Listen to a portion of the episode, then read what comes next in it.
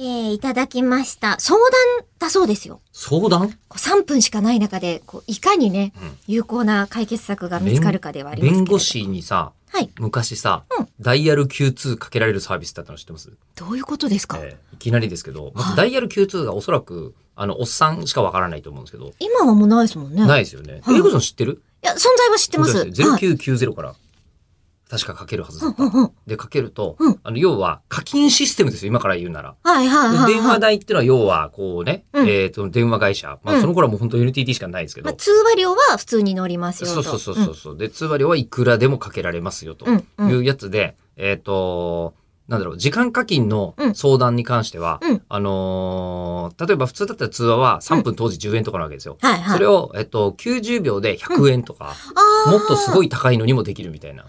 ええあの、通話料とはまた別ですけど、電話占い師さんのあとそうこそうでそう働いてたとああ、そこれがあるにのちで、あれ、それ Q2 じゃない。あ、まあ、Q2 は使ってなかったです Q2 は使っ。てあないの、直通の、なんて言うんでしたっけダイレクト、あれ違うな。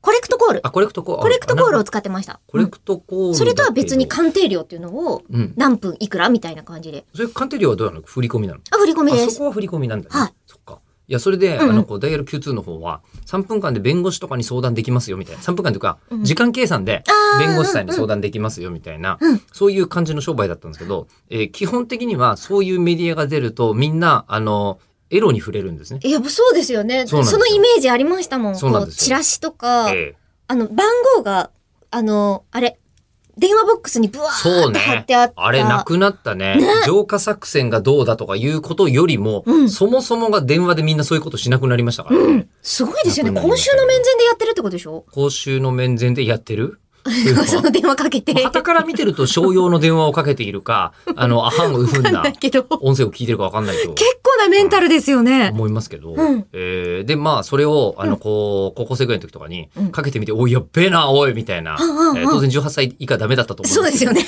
えー条例に引っかかって。おいるみたいなやつだったんだけど、あれ結局自動音なんです。要は留守番電話なんですよ。